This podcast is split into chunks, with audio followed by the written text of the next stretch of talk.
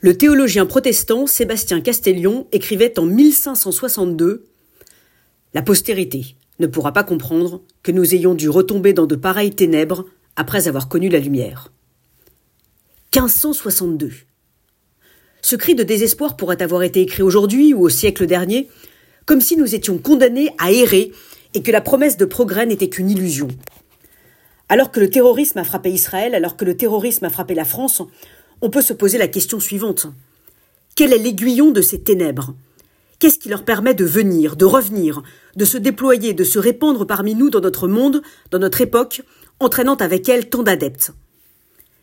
Il faut peut-être revenir aux travaux de la philosophe Anna Arendt qui répondrait à ces questions avec ce mot idéologie.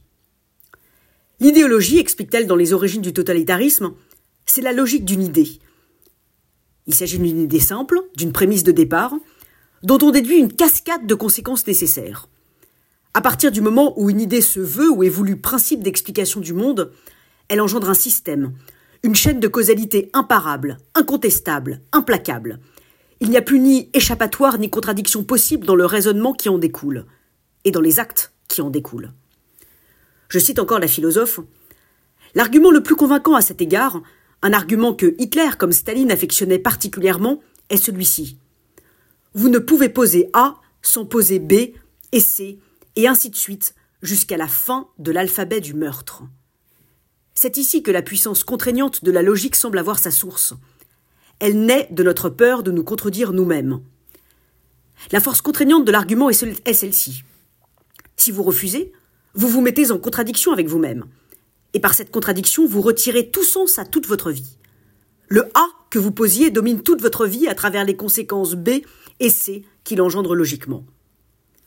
Autrement dit, rien ne semble échapper à la tyrannie de cette idée, rien, pas même notre humanité. Mais Anna Arendt nous donne aussi de l'espoir.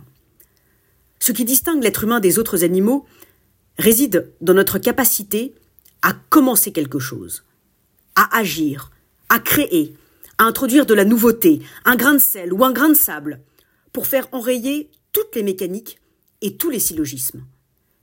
N'est-il pas temps d'inventer un nouveau scénario?